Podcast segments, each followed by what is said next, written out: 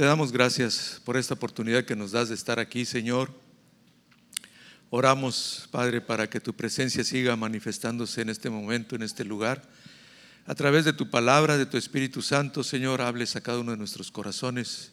Así como nos hemos rendido a ti, Señor, en alabar y adorar tu nombre, nos rendimos a ti, Señor, para que tú seas quien hable a cada uno de nosotros. Toma todo nuestro ser en tus manos, que nuestro espíritu esté en comunión contigo, Señor, nuestra alma esté en paz también, Señor, reconociendo tus prodigios, tus maravillas, y aún nuestro cuerpo, Señor, pueda ser tomado por ti, para que todo malestar, toda molestia, Señor, tú, tú toques, Señor, cada uno de nosotros. Gracias, Padre, porque eres bueno. Eres un Dios maravilloso, soberano, eterno, que siempre está al cuidado de nosotros como tus hijos. Gracias por todas tus bendiciones. Amén. Amén. Bueno, pues este en semanas anteriores el Señor ha estado trayendo su palabra como domingo a domingo para con nosotros y a través de José Luis nos ha comentado algunas, algunos pasajes, a través de su Espíritu Santo, obviamente, que es lo que nos revela su palabra.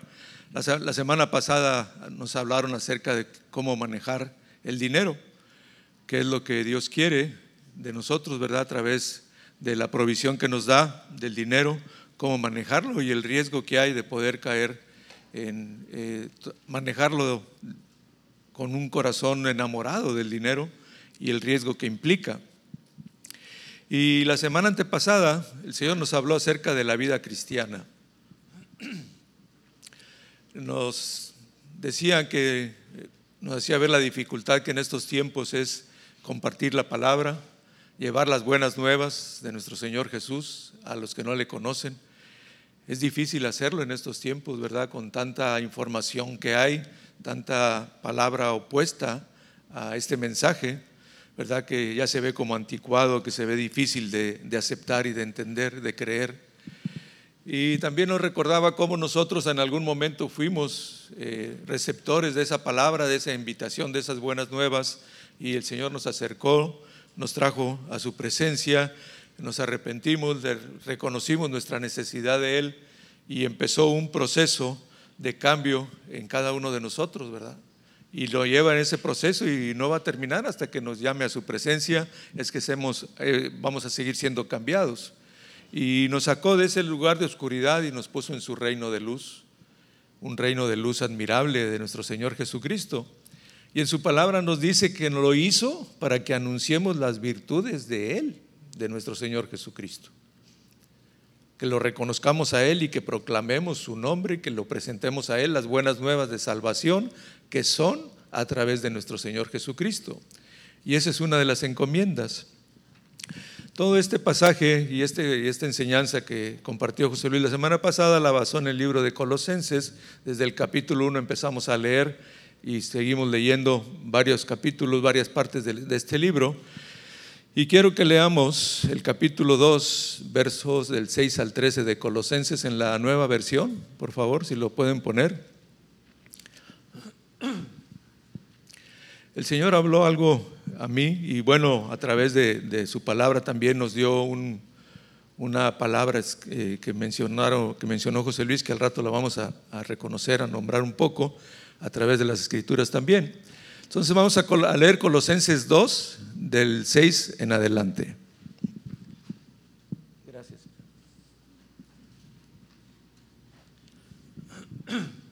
Dice, por lo tanto, de la manera que recibieron a Cristo Jesús como Señor, ahora deben seguir sus pasos. Arraíguense profundamente en Él y edifiquen toda la vida sobre Él. Entonces, la fe de ustedes se fortalecerá en la verdad que se les enseñó y rebosarán de gratitud. No permitan que nadie los atrape con filosofías huecas y disparates elocuentes que nacen del pensamiento humano y de los poderes espirituales de este mundo y no de Cristo. Pues en Cristo habita toda la plenitud de Dios en un cuerpo humano.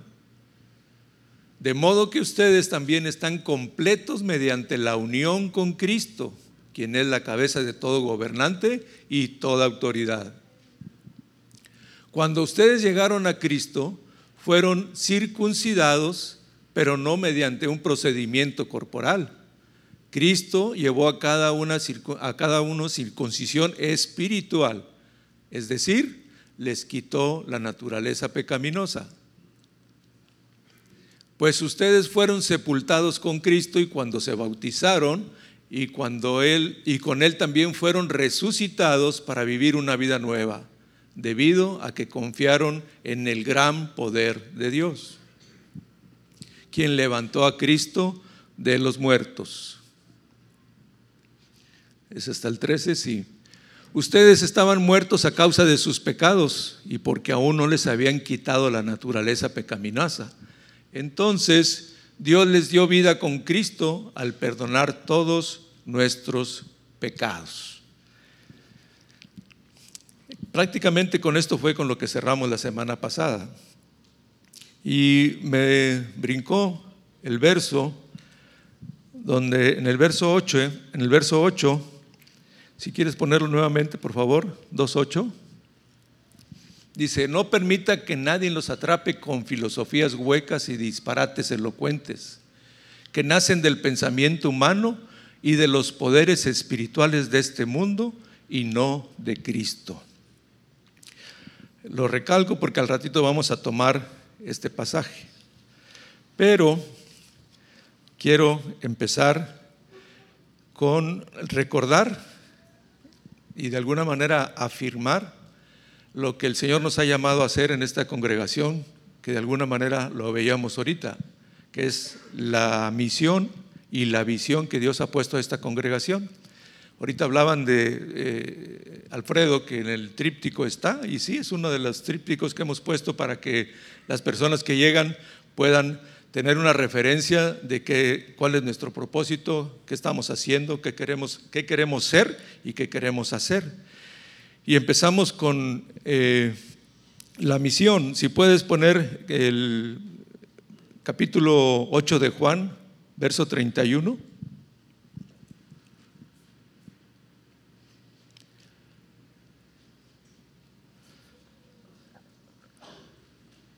Dice, Jesús les dijo a los que creyeron en Él, la mayoría de los que estamos aquí estamos con esa convicción de que hemos creído, lo leímos hace rato en Colosenses, a quién se refiere esa palabra y quiénes somos los que estamos aquí. Habrá algunos que estén por primera vez, igual tengan esta convicción, ¿verdad?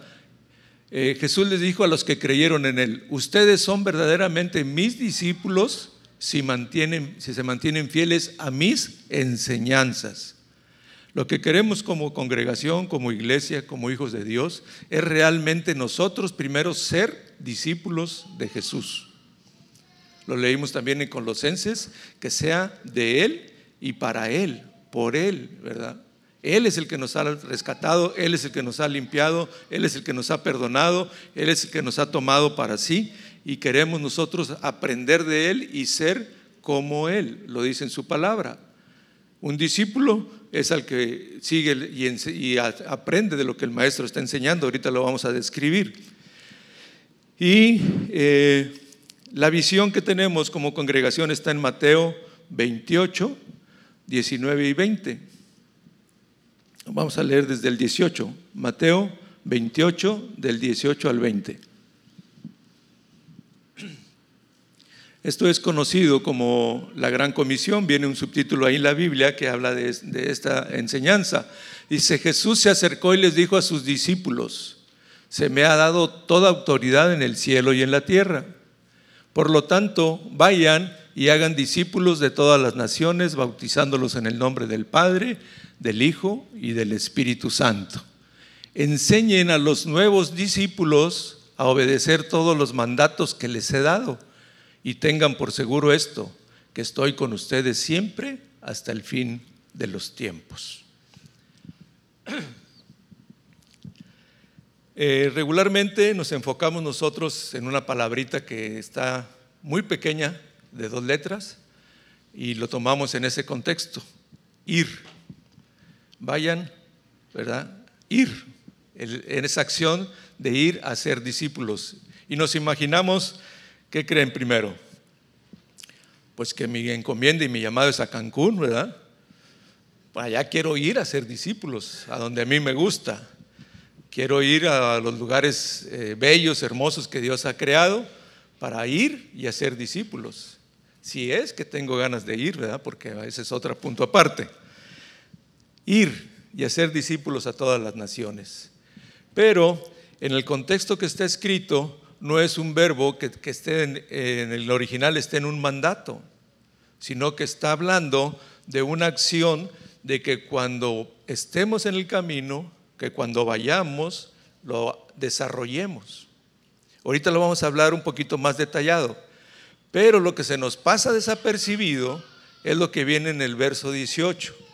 Dice, toda potestad me es dada en el cielo y en la tierra. Está hablando Jesús y le está diciendo a sus discípulos en el nombre de quién van, con qué poder, con qué autoridad, eh, quién les está instruyendo a que vayan.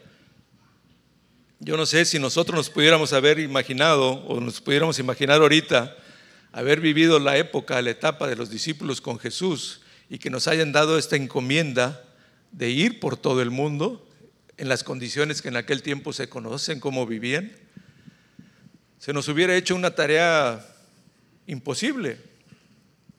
Imposible. Primero por la forma de desplazamiento.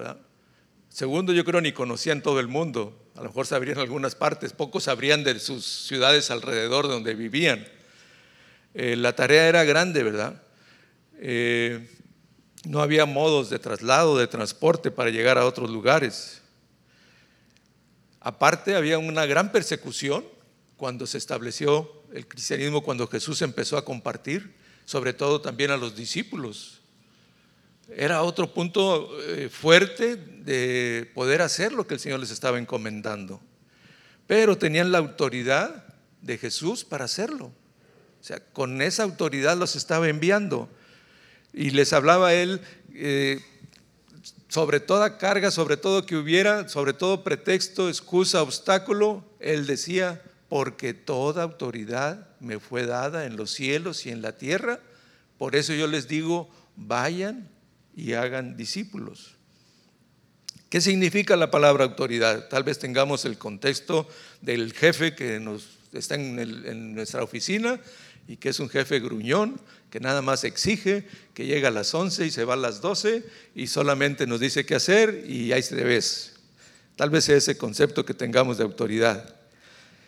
La autoridad se define con los diferentes términos, privilegio, capacidad, potencia, libertad, magisterio, potentado, control, poder, derecho, fuerza. Y eso es lo que implica la palabra autoridad que Cristo les estuvo dando a sus discípulos. Y toda esa autoridad Él la tenía, la recibió, la reconocía y se la estaba dando a sus discípulos. Entonces, el hacer discípulos, el nosotros ser discípulos, estamos siendo sometidos en la autoridad de nuestro Señor Jesucristo. Y no debemos movernos con temor, con duda, con incertidumbre, cuando proclamemos el nombre de que estamos proclamando de nuestro Señor Jesucristo. Si lo hacemos de esa manera, pues no tenemos ese reconocimiento de la autoridad que está en nosotros para compartirlo. Prácticamente sería como que voy en mis fuerzas, en mi deseo, y no represento la autoridad que Jesús me ha dado para poder dar testimonio de quién vive y quién es el que mora en mí, en mi vida. Entonces hay que hacerlo con la autoridad, con la osadía, con la, el poder que nos ha dado el Señor Jesucristo para poder compartir de Él.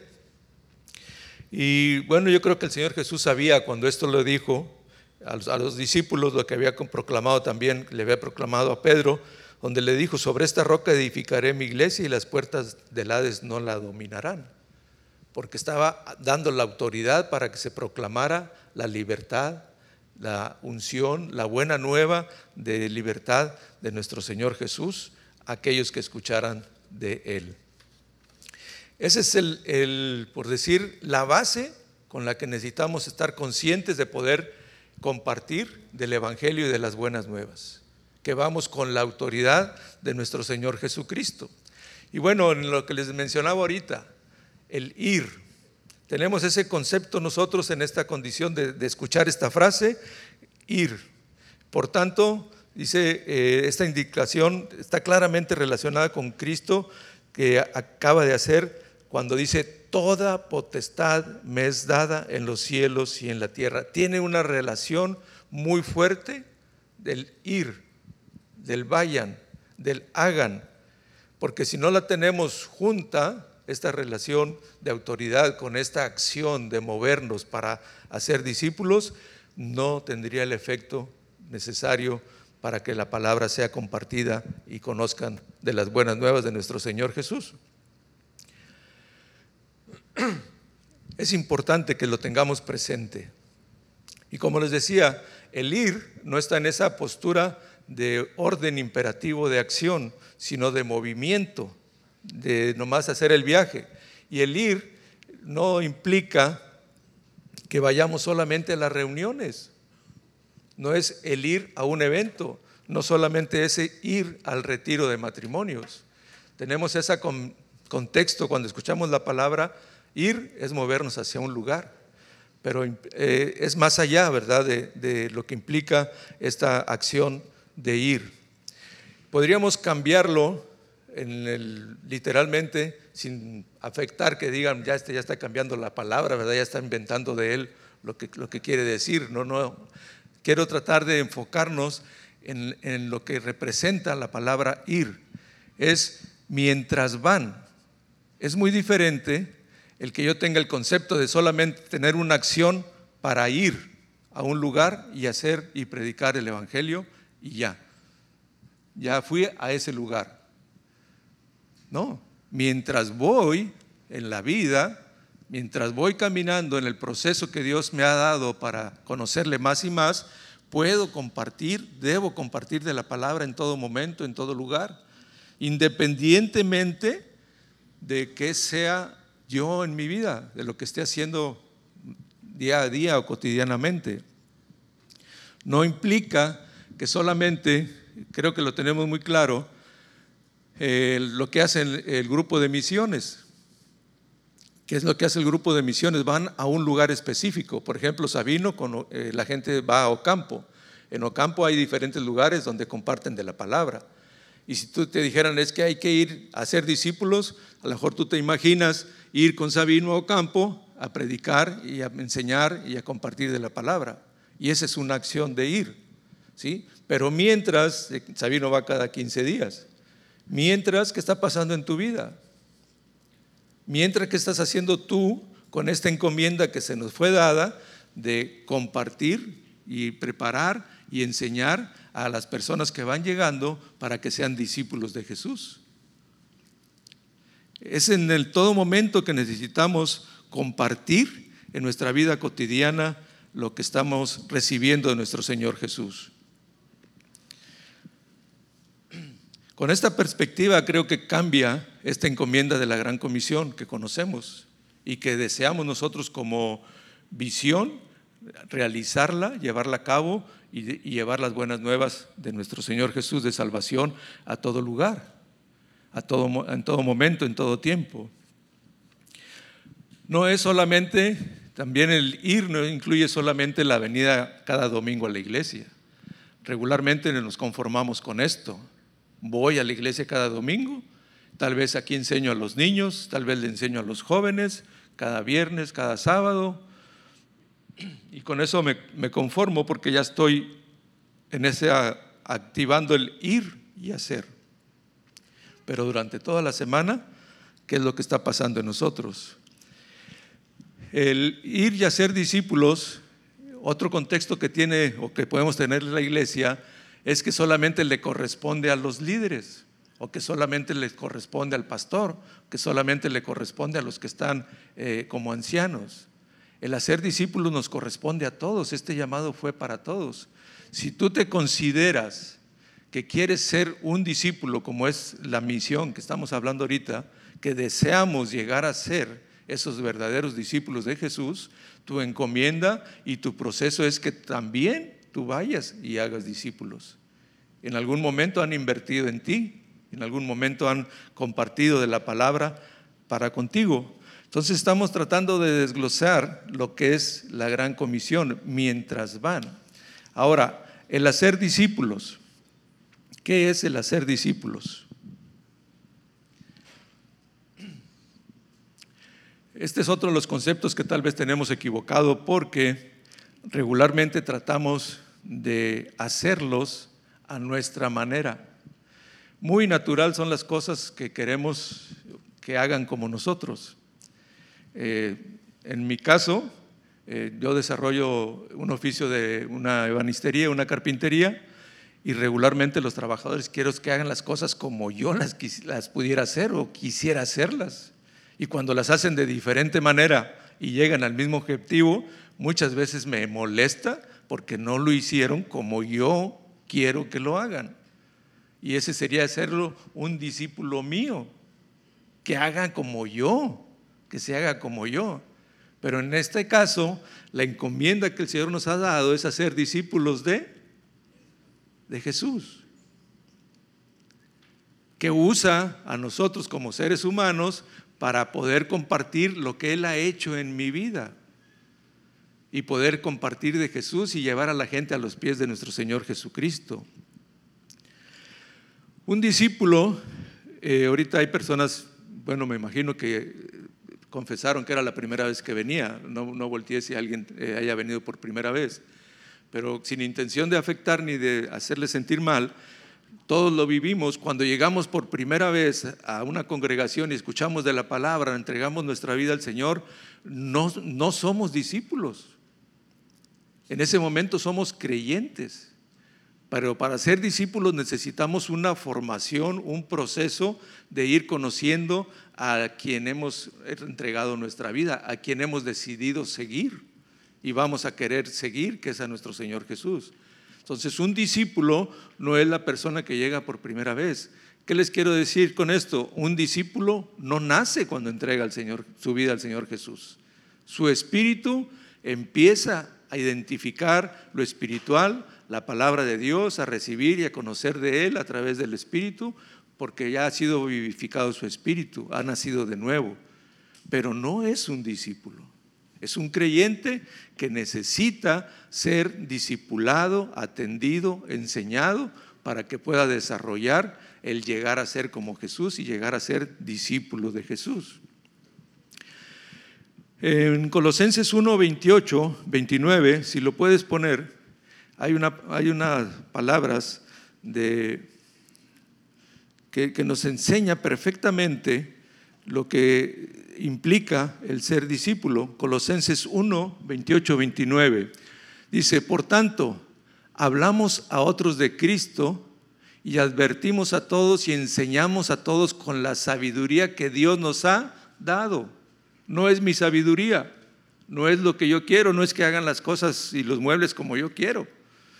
No es que los discípulos se hagan como yo quiero, sino con la sabiduría que Dios nos ha dado. Queremos presentarlos a Dios perfectos en su relación con Cristo. Es por eso que trabajo y lucho con tanto empeño apoyando en el, apoyado en el gran poder de Cristo que actúa dentro de mí.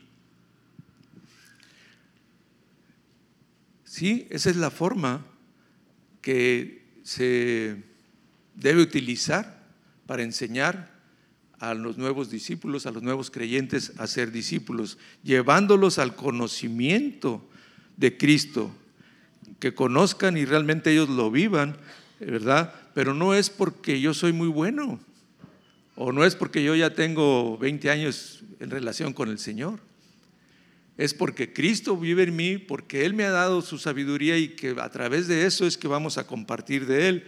Regularmente, eh, en las iglesias en el hogar, bueno, les hablo de la que, en la que estamos compartiendo, eh, hay momentos en que les invitamos, les exhortamos, oh, ya es tiempo que agarres tú un grupo, que agarres una, una iglesia en el hogar y puedas enseñar. Es que yo no sé, dice, yo no sé, yo no sé mucho, me falta mucho. Le digo, ¿por qué? dice, pues es que me falta mucho de conocer la palabra y que no me aprendo los versículos de memoria. Y le digo, ¿y tienes a Cristo en tu vida, en tu corazón? Sí, claro que sí. Tienes las riquezas de gloria que Dios te ha dado para que le compartas a alguien que no lo tiene. ¿Quieres algo más? Con eso.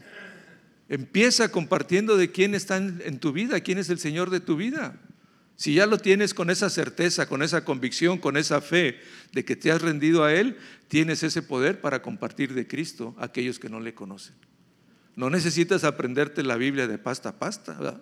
Ahora, si lo quieres hacer, pues apréndete que el principio es Génesis y al final es Apocalipsis. Y luego investigas todo lo demás. ¿No? De ahí podríamos, podríamos arrancar. Entonces, ¿qué nos está diciendo aquí eh, en este pasaje? Hay tres partes importantes, anunciar, amonestar y enseñar. Eso le corresponde a una persona que está compartiendo a alguien para que pueda ser discípulo. ¿sí? No es suficiente que vayamos a los evangelios para poder demostrar qué es lo que Dios o Jesús dice a través de esto. No se trata de un curso de una semana, dos semanas, tres semanas, un mes, que podamos enseñar a una persona para llegar a ser discípulo. Se trata de que tengamos una relación con las personas que estamos compartiendo y que podamos transmitirlo, como decíamos ahorita, mientras vamos por el camino de vida, enseñando a aquellos que están aprendiendo de nuestro Señor Jesús y que van a ser los siguientes discípulos. ¿Qué hizo Jesús con sus doce personas que escogió para enseñarles? Regularmente cuando utilizamos la palabra enseñar, viene a nuestra mente un salón de clases. Anteriormente yo tenía la imagen del salón de clases del mesabanco, que todavía nos tocó en aquellos años algunos, que era doble. No sé si recuerdan algunos, ¿verdad? Que te sentabas con un compañero al lado, le levantabas la tapa y ahí tenías tus libros y tu mochila ahí adentro y tus cosas. Ya después fue individual. Ahorita ya un aula de enseñanza es con un proyector, una pantalla, ya más sofisticado es hasta virtual, ¿verdad? Ya los hologramas se ponen ahí, las personas que no están ahí, que empiezan a enseñar. Pero tenemos esa referencia de enseñanza. Alguien que directamente está enseñando en un salón, en un lugar, en un horario, en un tiempo específico y no más de una hora porque ya nos aburrimos, ¿verdad? A mí aquí me dieron libertad, traigo como 10 páginas que podía ser dos horas y media o hasta tres, que al fin que estábamos de vacaciones, entonces vamos a aguantarnos. Entonces, ese es nuestro concepto de enseñanza. Un lugar, un horario, alguien que lo va a decir, que supuestamente es experto, conocedor o maestro, doctorado en el tema, que va a compartir durante cierto periodo de días a la semana o horas en tal lugar. Pero Jesús no lo hizo de esa manera. Jesús les enseñó a sus doce caminando por la vida, sanando enfermos, enfrentando a los fariseos, dando parábolas de enseñanza, eh, predicando también en diferentes lugares, en diferentes formas. Fue alrededor de su vida que ellos aprendieron de él y aprendieron a conocerlo. Yo les quiero decir a los jóvenes que el deseo y la intención de esta congregación es que lleguen a ser verdaderos discípulos de nuestro Señor Jesucristo. Las actividades que se hacen para ellos es en ese contexto, en ese sentido, que lo puedan conocer, que puedan vivir para Él, por Él y que puedan ser como Él. Y creo que como padres nos toca esta responsabilidad también con nuestros hijos, pudiéndoles enseñar. ¿Quiénes pasan más tiempo con, nuestros, con los jóvenes? ¿Los que enseñan aquí cada domingo o cada viernes o cada sábado? O los papás que estamos todo el día con ellos. Bueno, por decirlo, ¿verdad? Porque a veces todo el día nos gana el trabajo. Pero pasamos más tiempos con ellos. Somos los más indicados de poder modelar, moldear, transmitir la vida de nuestro Señor Jesús que está en nosotros para con ellos. Y día a día poderles llevar a los pies y al conocimiento de nuestro Señor Jesús para que también ellos sean los discípulos sean verdaderamente discípulos de Jesús y no sean como yo o para mí o como yo quiero que sean. Eso es algo que necesitamos tenerlo muy consciente, vivirlo practicarlo y los líderes que están aquí en la iglesia son ese apoyo para que en sus casas lo que están enseñando. Pero imagínense qué es lo que pasa si los padres enseñamos otra cosa. Tristemente, esta semana me tocó platicar con una persona, con un varón que tiene dificultades en relación con su pareja, porque ahora ya no se llaman esposas, nada, son parejas, ¿verdad? Porque no, han, no se han casado. Son parejas, disparejas, ¿verdad? Entonces, eh, eh, la señora se acercó con mi esposa para recibir consejo por la situación que están viviendo. Eh, luego, pues obviamente que hablara yo con él y hicimos una cita, nos reunimos. esta mujer va a una congregación, no voy a decir a cuál, no es aquí, pero no voy a decir a cuál. Pero tristemente cuando entrevisté al varón, platicando de la situación que estaban viviendo, le preguntaba acerca del cristianismo, que qué opinaba. Y lo primero que me dijo, pues batallo mucho en creer porque ella dice que va a la iglesia y hace todo lo contrario de lo que se enseña, lo que se supone que debe hacer. No era testimonio de vida para él. Una persona, ahora vamos a enfocarlo como padres, si nuestros hijos nos están viendo en ese contexto, ¿ustedes creen que vayan a querer ser discípulos de Jesús?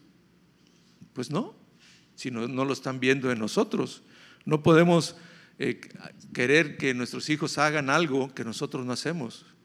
Por ahí dicen que el mayor impacto de la enseñanza es la acción, el modelarlo, el ejemplo, antes que las palabras. Entonces necesitamos estar conscientes de que el hacer discípulos es en la vida cotidiana, reflejando y, y nosotros mismos siendo como Cristo. Y es, y es lo que pasa también con las personas que van llegando a la congregación.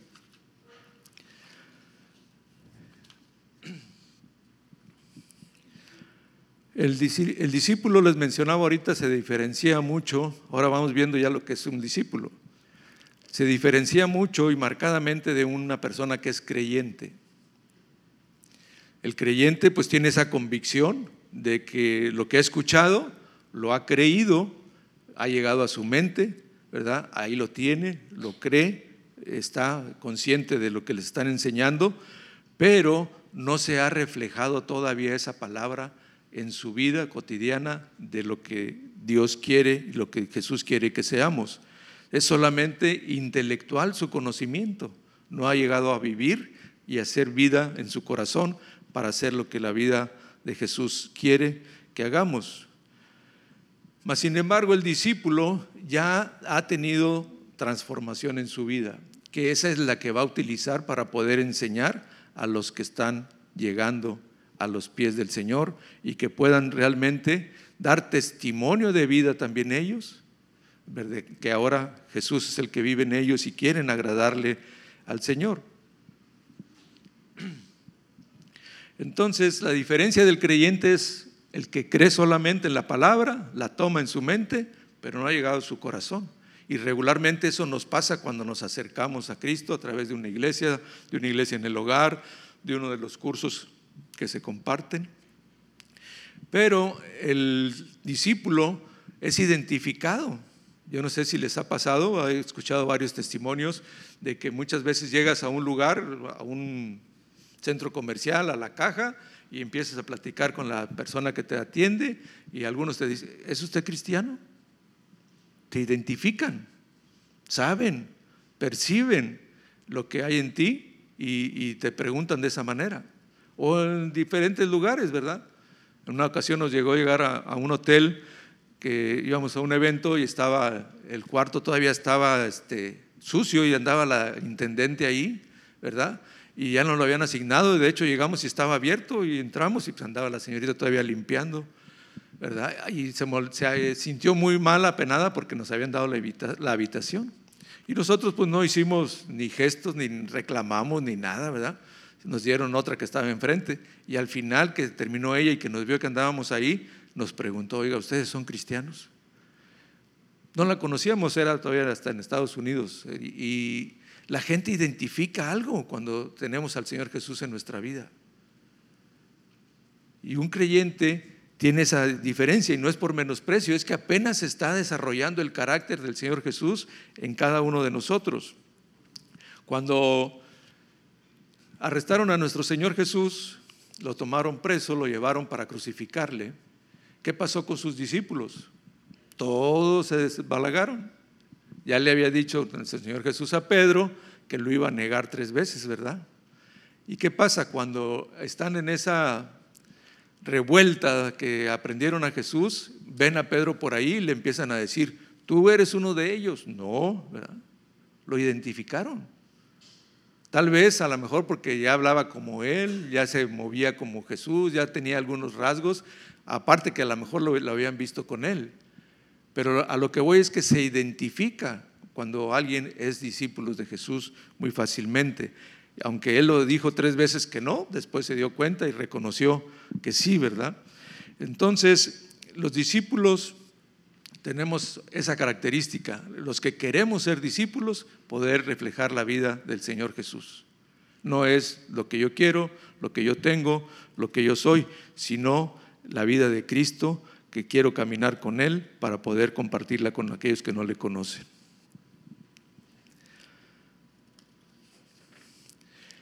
Bien, ¿qué sigue? Creo que ya con esto, pues no sé si haya quedado afirmado, consolidado en, ustedes, en, nosotros, esta misión y esta visión. ¿Todos deseamos ser verdaderamente discípulos de Cristo? ¿Sí? ¿Ok? Estamos en un proceso, queremos serlo. Ahora, ¿estamos dispuestos a ser discípulos de Jesús?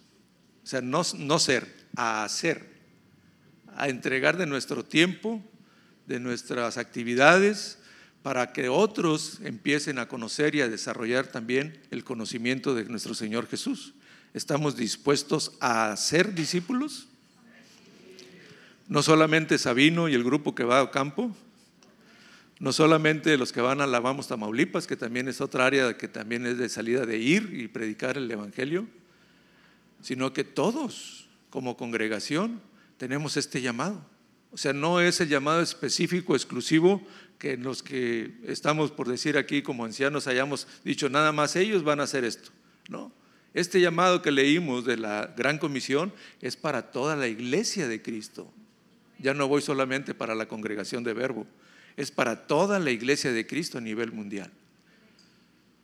¿Sí? Entonces necesitamos estar convencidos de que queremos ser discípulos y aparte ya que empecemos en ese proceso, también disponer nuestro tiempo y a través de la sabiduría que Dios nos ha dado, poder hacer discípulos de nuestro Señor Jesús, nuevamente, reafirmando afirmando de quién van a ser discípulos, de Jesús, no de nosotros, no de los ancianos, no de uno, de otro, de, o del líder de iglesia en el hogar, o del que da el curso de matrimonios, o el de finanzas, o el de padres, el que enseña a los jóvenes, el, no. Los discípulos es de nuestro Señor Jesucristo. Él mismo lo dijo cuando leímos ahorita en esa en Mateo 28, enséñenles lo que yo les he enseñado. ¿Sí? ¿Qué pasa? Les mencionaba ahorita el versículo de Colosenses que me llamó la atención. No se dejen engañar por falsas filosofías y, a ver, vamos a ponerlo mejor para no batallar con lo que voy a decir. Colosenses 2, 8. Vamos a leerlo nuevamente, aunque aquí lo tengo separado, pero vamos a leerlo acá. Colosenses 2.8. No permita que nadie los atrape con filosofías huecas y disparates elocuentes que nacen del pensamiento humano y de poderes espirituales de este mundo y no de Cristo. Fíjense lo que cierra todo este versículo. O sea, en esa condición de discípulos y de hacedores de discípulos, vamos a utilizar esa palabra de Jesús, nos invita a que no seamos engañados por filosofías huecas y disparates elocuentes que nacen del pensamiento humano y de poderes espirituales de este mundo y no de Cristo. ¿Qué es lo que vamos a enseñar? Lo de Cristo. no esas filosofías huecas ni esos disparates elocuentes que no nacen de Él. Leemos hasta el 11. Pues en Cristo habita toda la plenitud de Dios en un cuerpo humano. De modo que ustedes también están completos mediante la unión con Cristo, quien es la cabeza de todo gobernante y toda autoridad. Cuando ustedes llegaron a Cristo fueron circuncidados, pero no mediante un procedimiento corporal. Cristo llevó a cabo una circuncisión espiritual, es decir, les quitó la naturaleza pecaminosa. Ya no traemos las cosas del mundo, no debemos traer las cosas del mundo. Las filosofías huecas, las enseñanzas eh, huecas de otra sabiduría humana, Dice también en su palabra que esa sabiduría humana es diabólica. Lo leíamos ahorita que la sabiduría del mundo no es de, Dios, de Jesús, sino que es eh, de huestes espirituales de este mundo. ¿A qué voy con esto? Eh, voy a tocar algunos temas que están muy de moda actualmente y que a veces no, bueno, no los hemos pronunciado delante de, aquí del púlpito. Y quiero que los tomemos con el contexto que se antecedió, hablando de Cristo, de discípulos, de iglesia y de qué, de qué vamos a enseñar. La primera parte que menciona estos versículos habla acerca de la filosofía. ¿Cuántos sabemos qué es filosofía? Yo creo que los tomamos en alguna ocasión a los que estuvimos en, aquellos años en secundario, en prepa, que nos dieron esa clase y que batallábamos a lo mejor con eso porque cada cosa que nos decían. Bueno, la palabra filosofía tiene su origen etimológico en el griego. Vienen unas palabras aquí que si las pronuncio me quedo mudo o se me hace un, un este, calambre en la lengua y no voy a poder seguir hablando, mejor no se les voy a decir. Pero están muy claras. En sí, la palabra filos significa amor, del griego. Filos es amor, amor filial, lo viene en la palabra, que hay un tipo de amor que es filial. Y Sofía, que no es la hija de Saúl, que así se llama, pero la palabra Sofía significa amor, conocimiento, sabiduría. ¿Sí? Entonces, ¿qué quiere decir filosofía? Amor al conocimiento, pero al conocimiento intelectual, humano, personal, no a la sabiduría de Dios que estábamos hablando ahorita. Una, una, persona que estudia filosofía, que sabe filosofía, que aprende filosofía, que expresa filosofía, es del conocimiento humano. Dice la, una descripción, dice, la filosofía es también el espíritu, principios y conceptos generales de una materia, una teoría o una organización. Hace también referencia a una forma propia de entender el mundo y la vida. O sea, ¿tenemos duda de qué es la vida? ¿Quién es nuestra vida? ¿En dónde está nuestra vida? ¿Qué vida tenemos? Tenemos una vida nueva en Cristo. Él es nuestra vida. Lo declaró muy en su palabra. Yo soy el camino, la verdad y la vida. Entonces, si queremos conocer filosofía o estudiamos filosofía o tenemos este concepto de filosofía, andamos buscando en el conocimiento humano quiénes somos, por qué existimos, por qué vivimos, ¿verdad? ¿Por qué tenemos vida? De dónde surgió, ¿verdad? Y por años se ha dado la teoría que venimos del mono, del chango y de no sé qué más, del orangután, ¿verdad? Y por ahí hacían bromas, que yo no quisiera tener una suegra que viniera del chango, ¿verdad? Pero es broma, porque no venimos de ahí. Yo doy gracias a Dios por la vida de mis suegros, porque permitieron tener a mi preciosa esposa y fueron eh, utilizados por Dios para que pudiéramos formar este matrimonio. Pero la filosofía es la que estudia eh, a través del amor al conocimiento humano, poder tener una identidad de vida y de por qué existimos y por qué estamos aquí en este mundo, en este, en tiempo. Otra palabra muy común que, estamos, que está de moda, ideología. Luego, luego se les viene a la mente, ya sé qué lo que están pensando. Pero no nada más es en esa palabra, sin caer en cuestiones de precisión o exactitud, creo que ya hay más de 100 diversidad de nombres, de géneros que se han puesto a través de esta ideología de género. ¿Por qué? ¿Qué quiere decir ideología? ¿Se han puesto a pensar qué quiere decir ideología? La ideología es el conjunto de ideas fundamentales que caracterizan el pensamiento de una persona, una colectividad o una época. Es el estudio del origen de las ideas. La palabra como tal proviene del griego, también aquí vienen palabritas que no sé pronunciar, que significa idea, y logos del vocablo que se traduce como tratado o estudio. O sea, la ideología estudia las ideas. ¿De quién?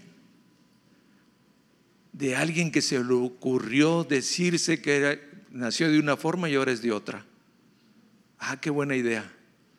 Vamos a estudiar eso. ¿Sí? Y luego otro que salió que era así, que no, que no soy eso ni esto, ahora soy esto. Es una idea. ¿De dónde viene esa idea? De la sabiduría y el conocimiento humano, que lo leímos ahorita en su palabra, que es eh, poderes espirituales de este mundo y no de Cristo. ¿Qué nos dice Dios en su palabra? Mujer y varón los creó, varón y hembra los creó. No hay otra opción. Entonces la ideología es que a alguien se le ocurrió ser algo yo no he escuchado a alguien que se le ocurra decir que es un pájaro y que se aviente de, la torre latinoamericana. No tienen tanta, tanta idea, ¿verdad?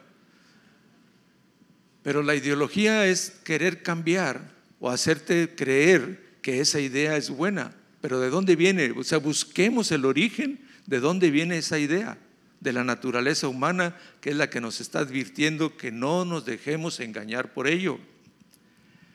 Otra palabra común, que es está un poco más de estudiarse y no, no, soy perito en esto, ni mucho menos, estoy tratando solamente las bases, los principios de lo que es la palabra en sí, que es la metafísica.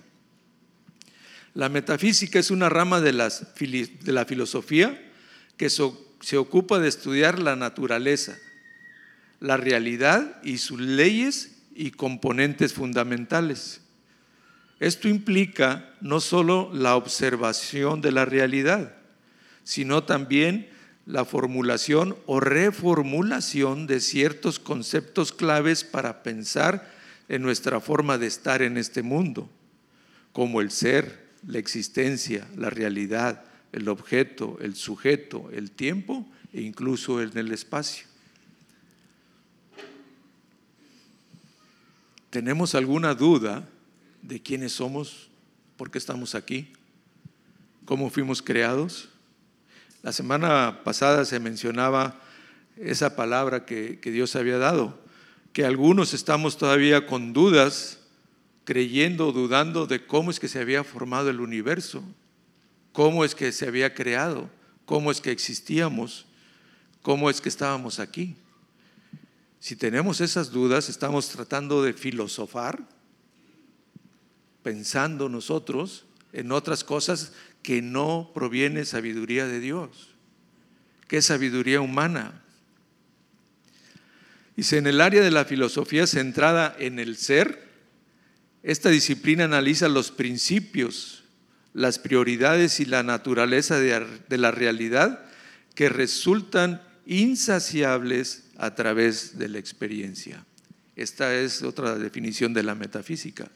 O sea, constantemente vamos a estar buscando quiénes somos, por qué existimos, cuál es la realidad, cuál es nuestro fundamento, eh, por qué estamos aquí, de dónde venimos y nada nos va a saciar porque no tenemos la verdad que es en Cristo Jesús, ¿verdad? Que es por quien fueron creadas todas las cosas que ven y se existen, se mueven por Él y para Él, dice su palabra. Por Cristo Jesús fueron creadas. Entonces, no podemos enseñar a la gente que viene a conocer de nuestro Señor Jesús a través de estas palabras, de estas herramientas o de estas filosofías, enseñanza humana. Si vamos a ser discípulos de Jesús, vamos a enseñar de lo que Jesús ha dicho que enseñemos. Me quedan dos puntos que son los más largos, donde les dije que iba a tardar dos horas. Así es que voy a tomar uno. Apenas voy empezando, ¿eh? no, crean que, no crean que se van a escapar. ¿Cuánto llevamos de tiempo? No, no sé, ¿cómo andamos? Son las 12, ok. Gracias, Tony. Miren, esta palabra está muy de moda, muy utilizada, muy vivida, y es el gimnasio. ¿Qué tiene que ver el gimnasio con la filosofía? Bueno, ¿qué quiere decir la palabra gimnasio? ¿Saben qué quiere decir la palabra gimnasio? Y aquí es donde quiero pedirles prudencia en lo que voy a decir y no estoy en contra de hacer ejercicio, lo hemos mencionado varias veces. No estamos en contra de que vayamos a un gimnasio, pero ¿cómo? ¿Qué nos motiva? ¿Cuál es el pensamiento que nos lleva a eso o a mm, extrapolar o a irme al otro límite del propósito inicial con el que estoy empezando a hacer ejercicio? La palabra gimnasio proviene del latín gymnasium y este del término griego gymnasion, derivado de gimnasein que traduce hacer ejercicio físico desnudo. Ah, caray. Ahora sí tiene algo que ver, ¿verdad? Ese es el origen de la palabra gimnasio. Yo sé que los que van al gimnasio de aquí no van desnudos, obvio. Bueno, bueno, las ropas tienen mucho que ver, ¿verdad? Pero ese es el origen de la palabra, hacer ejercicio desnudo. Y les digo, en el antiguo eh, Grecia, la palabra gimnasio era una institución dedicada a la instrucción física y espiritual. También funcionaba como una instalación de entrenamiento para competidores en juegos públicos.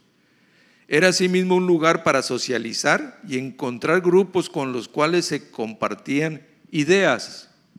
¿De dónde vienen las ideas? El nombre proviene del griego gimnos, que significa desnudez. Los atletas competían desnudos, una práctica para dar mayor realce a la belleza de la figura masculina y femenina y además de dar tributo a los dioses. Sí tiene trascendencia, sí tiene importancia. No estoy hablando del ejercicio, sino de la motivación. Aquí vamos ya a dar realce a la belleza física y masculina. Es cierto que es resultado del ejercicio, esta formación de cuerpo, pues bien formados, bien presentados, no como unos acostumbran. Pero bueno, gracias a Dios que hay tallas más grandes, ¿verdad? Se puede disfrazar. Eh, pero el origen de, de la acción, ¿cuál es el propósito? Yo sé que muchos empiezan como algunos debiéramos hacerlo para hacer ejercicio y estar con buena salud. Pero la mayoría, no sé, me lo han de aclarar, si cuando empiezan con eso no va siendo una demanda mayor, mayor, mayor, mayor, de exigencia, de tiempo, de horario, de actividad, aún hasta de pagar más eh, gimnasios más sofisticados y así. Ahora, ¿cuántas variedades o derivados hay del hacer ejercicio. El crossfit, el zumbatón, el no sé qué más y no sé qué más, el fitness y no sé qué tantas cosas se dan para hacer ejercicio, para estar en una forma, en una condición. Qué bueno que sea saludable, pero si caemos en el dar realce a la belleza, a la figura masculina y femenina, a través de esos ejercicios, es para andarlo presumiendo, para andarlo exhibiendo, ¿Con qué idea estamos haciendo esto? ¿Cuál es nuestra filosofía?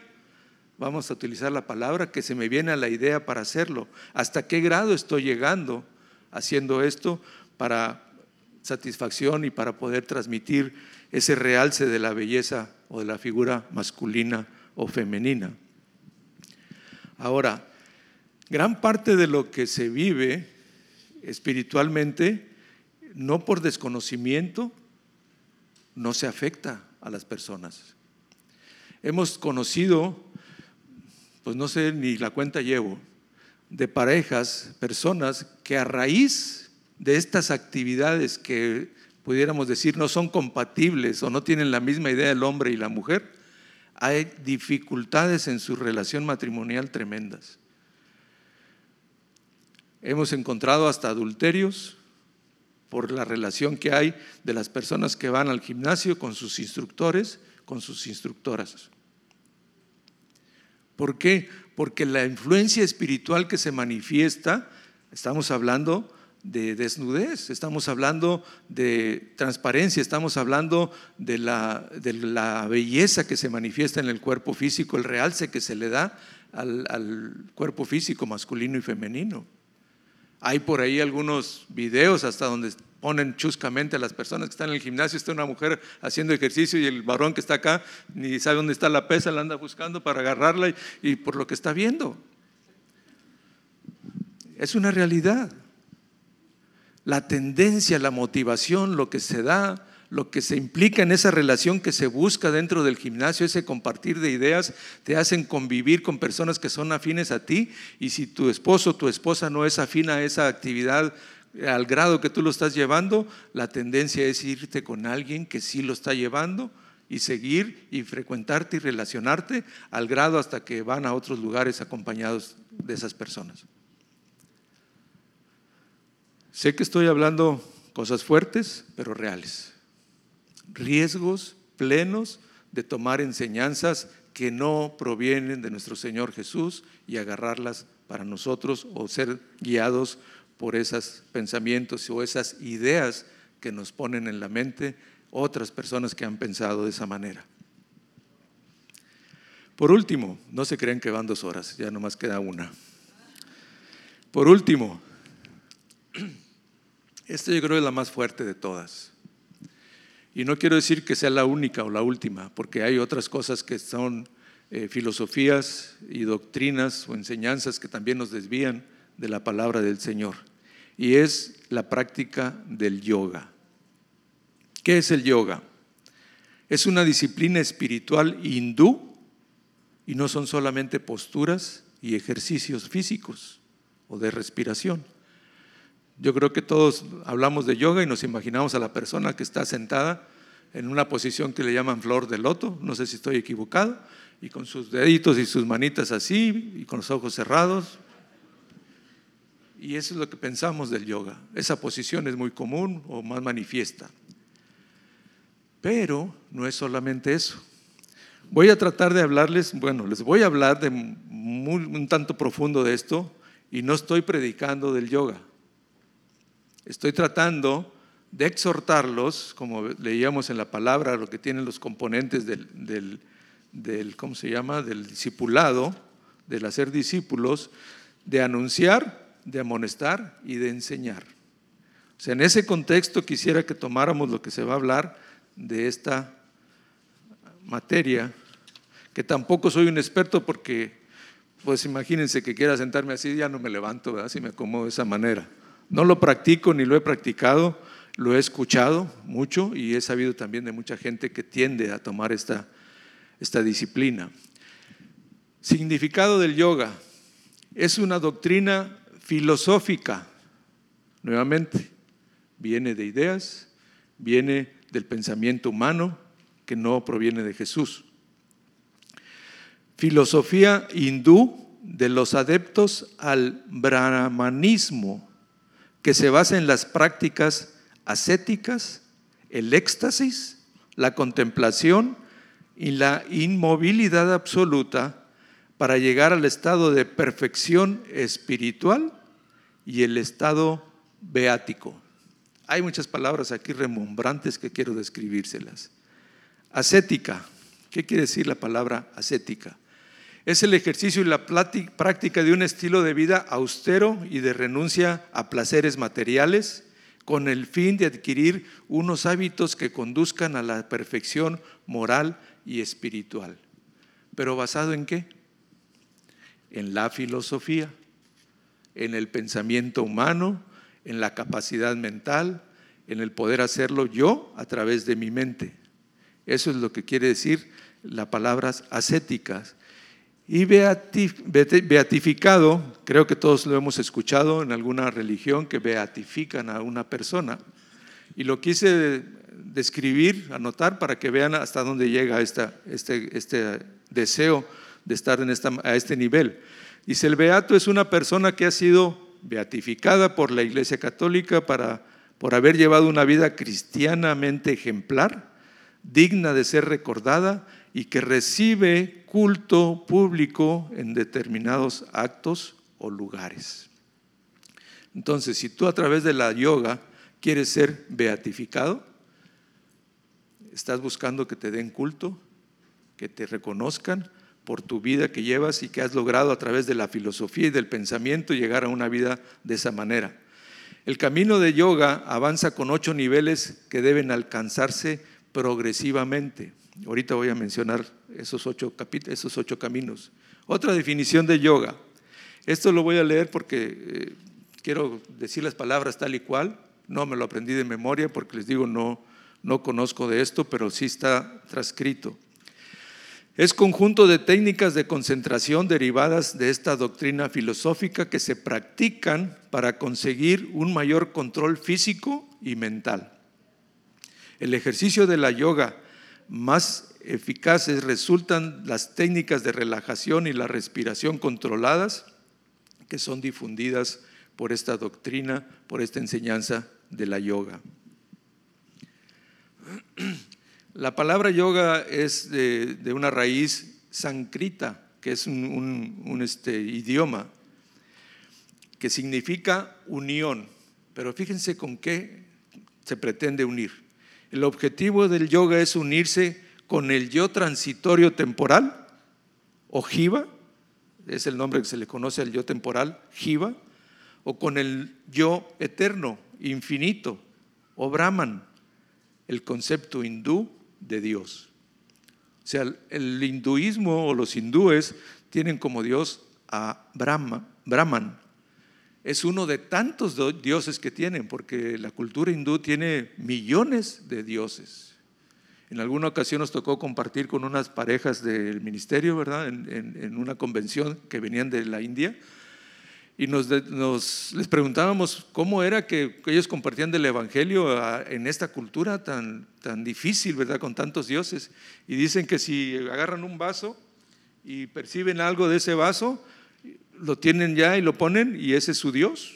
Y de ahí empiezan a adorarle y a creerle y a pedirle y a hacerle, que tienen millones de dioses y que casi cada familia tiene su Dios de diferentes formas. Aprovecho para tomar un poquito de agua.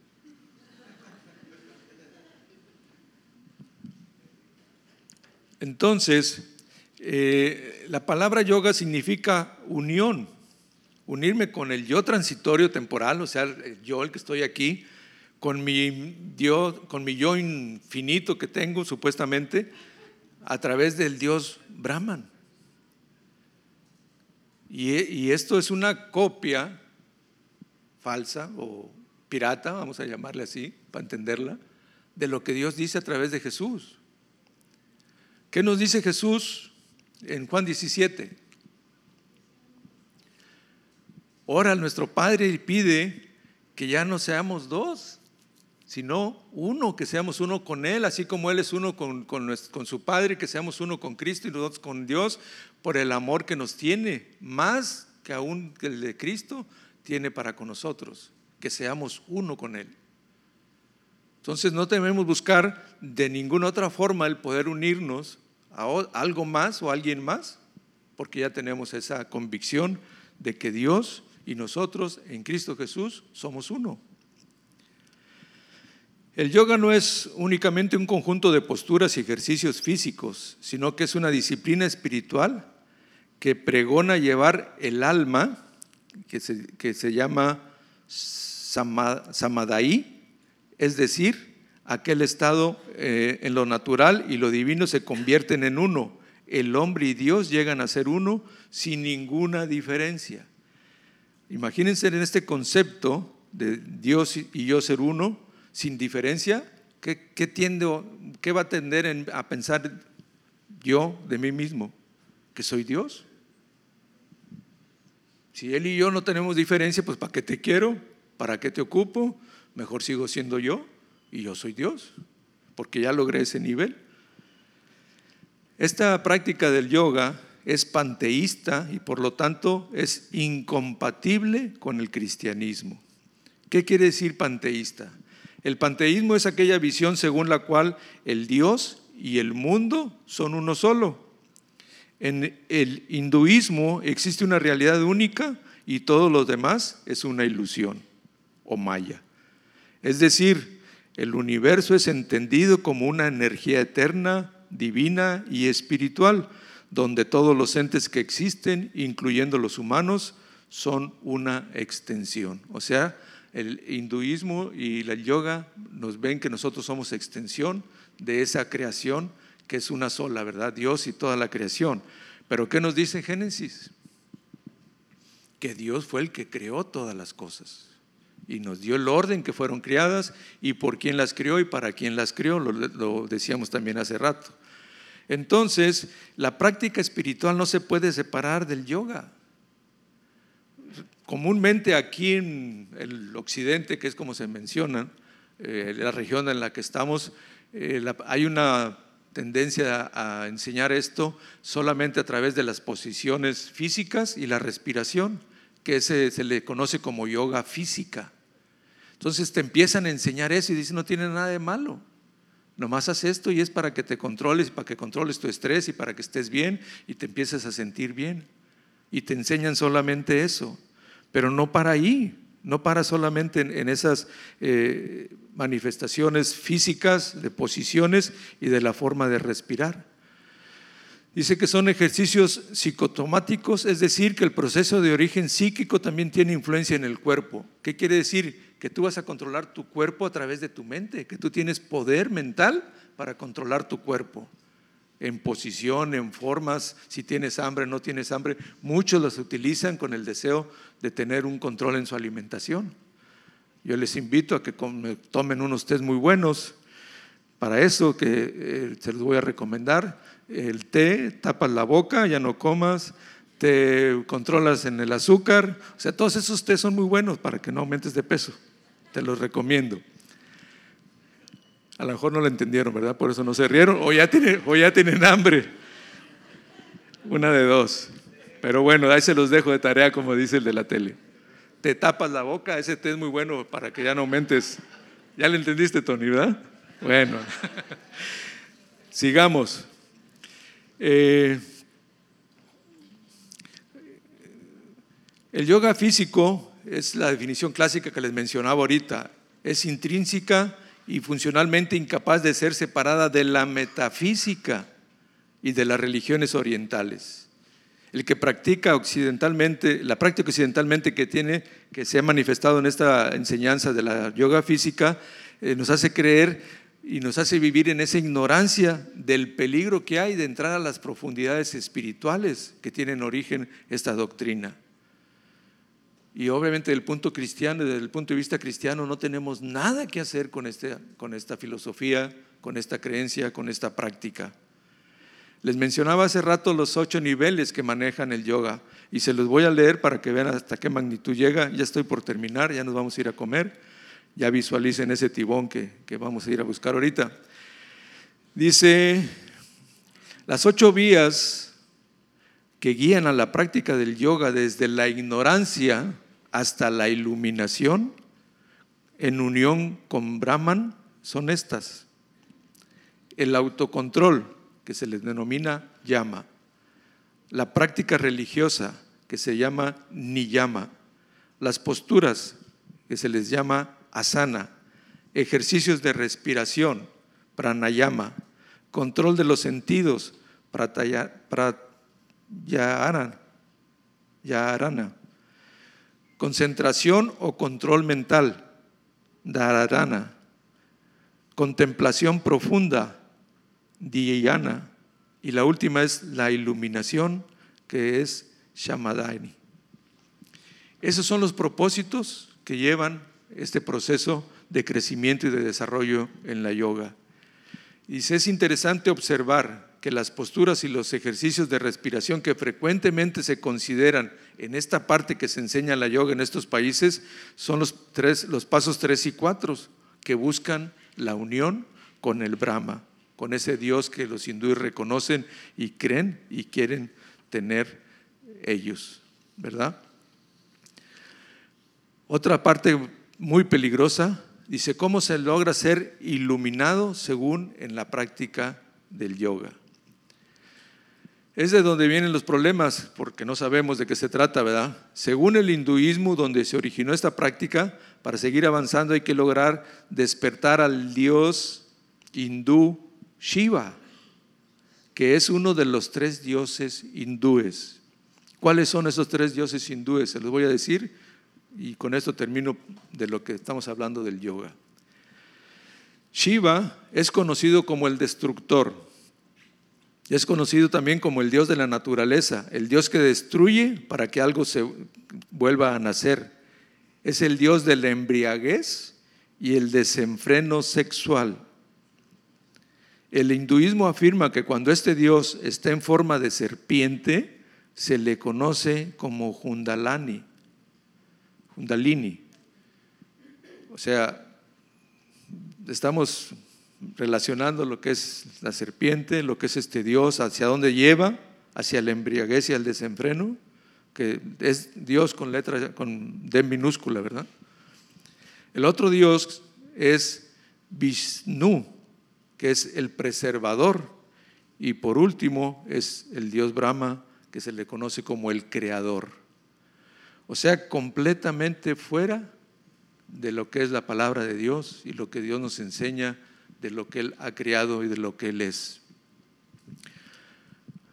Leemos nuevamente los pasajes que mencionábamos de segunda de Colosenses de 6 en adelante. ¿Los puedes poner, por favor?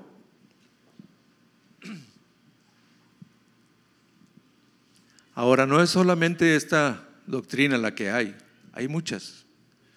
Quise tomar estas porque es una de las prácticas que pueden confundir hablando de lo espiritual hablando de que es algo bueno para el espíritu y que es la naturaleza y que es lo que estás viendo.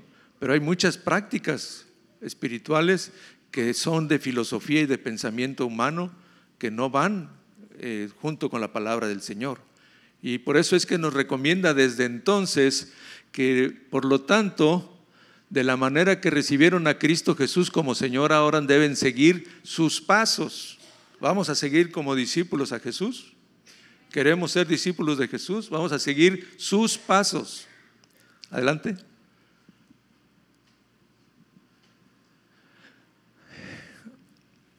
Arraíguense profundamente en Él y edifiquen toda la vida sobre Él.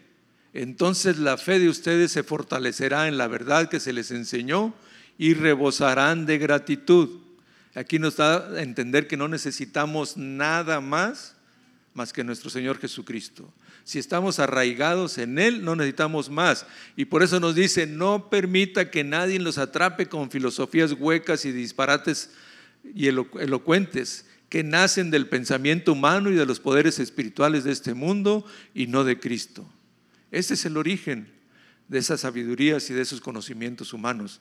Son poderes espirituales de este mundo y no vienen de nuestro Señor Jesucristo. Adelante. Pues en Cristo habita toda la plenitud de Dios en un cuerpo humano. Adelante. De modo que ustedes también están completos mediante la unión con Cristo, quien es la cabeza de todo gobernante y toda autoridad. Lo leímos en la Gran Comisión. ¿Qué dijo Jesús a sus discípulos? Toda autoridad me fue dada en los cielos y en la tierra. Y ahora estamos unidos con Él ¿Por qué necesitamos buscar otra unión con algo más para poder sentirnos satisfechos, plenos, completos? Jesús lo es todo y lo llena en todo, en todo. No necesitamos de nada más.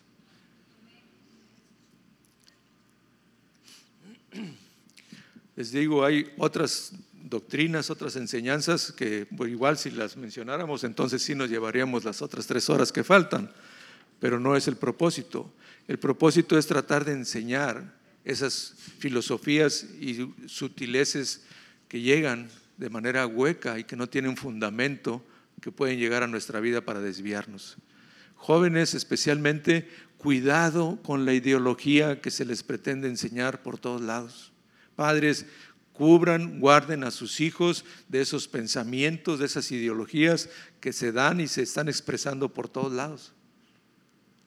No provienen de nuestro Señor Jesús. Y no es que despreciemos a las personas. Las ideas que traen no van nada con el cristianismo ni con lo que Dios ha hecho y creado. Y eso es lo que va en contra de nuestra fe, de nuestra convicción, de lo que Él nos ha revelado. Oremos. Padre, primeramente te pedimos perdón, Señor, si hemos tomado algo, Señor, que no proviene de ti. Toma nuestros pensamientos, Señor, en tus manos. Líbranos, Señor, de todas estas ideologías, de estas filosofías, aún, Señor, de las que nosotros podamos crear, Señor, en nuestra mente.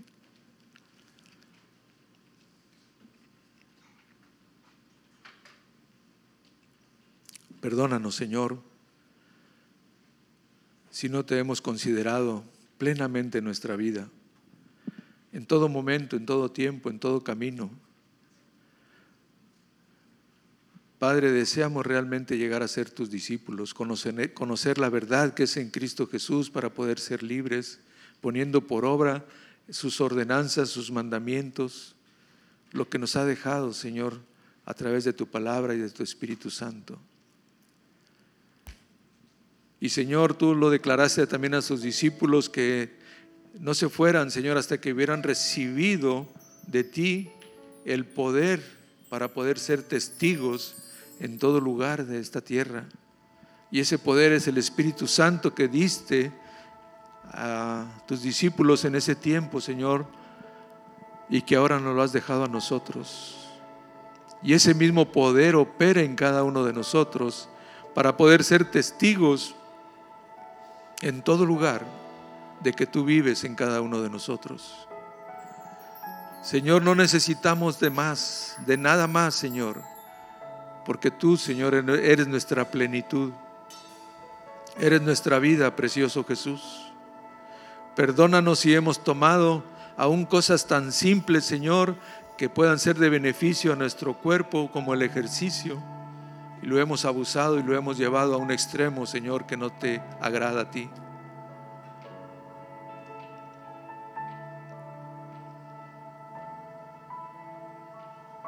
Confiamos, confiamos en ti, precioso Jesús, como nuestro abogado delante del Padre, que eres dispuesto a perdonar cualquier pecado, cualquier desobediencia y limpiarnos de toda maldad si venimos a ti en arrepentimiento, Señor, como lo hacemos ahora. Señor, permite que podamos ser esos discípulos tuyos para llevar a otros a tu conocimiento, a tus pies, y poder dedicar, Señor, ese tiempo también para enseñar a otros en la vida cotidiana, en todo momento, en todo lugar, haciéndolos también discípulos de nuestro Señor Jesús. Y no de nosotros, Señor, sino de ti. Gracias, Padre. Recibimos, tomamos ese perdón, Señor, y ahora caminamos en esa confianza de tu presencia, de tu libertad, de tu sanidad, de tu amor, de tu vida en cada uno de nosotros. Y confiamos, Padre, en que esa oración que hiciste, precioso Jesús, al Padre, que ahora somos unos contigo y con Él, así como tú y Él son uno. Gracias, gracias precioso Rey. Bendito eres por siempre. Y Señor, ahora deseamos alabarte, adorarte, exaltarte con estos cantos, Señor, y también con nuestra vida en todo momento y en todo lugar. Glorifícate tú, Señor, no nosotros a nosotros mismos, sino a tu nombre, que es sobre todo nombre, a Jesús, que es el que tiene toda autoridad, sobre todo principado, sobre toda potestad, y nos ha encomendado este llamado de ir y enseñarles de lo que tú eres. Gracias, precioso Rey. Amén. Amén.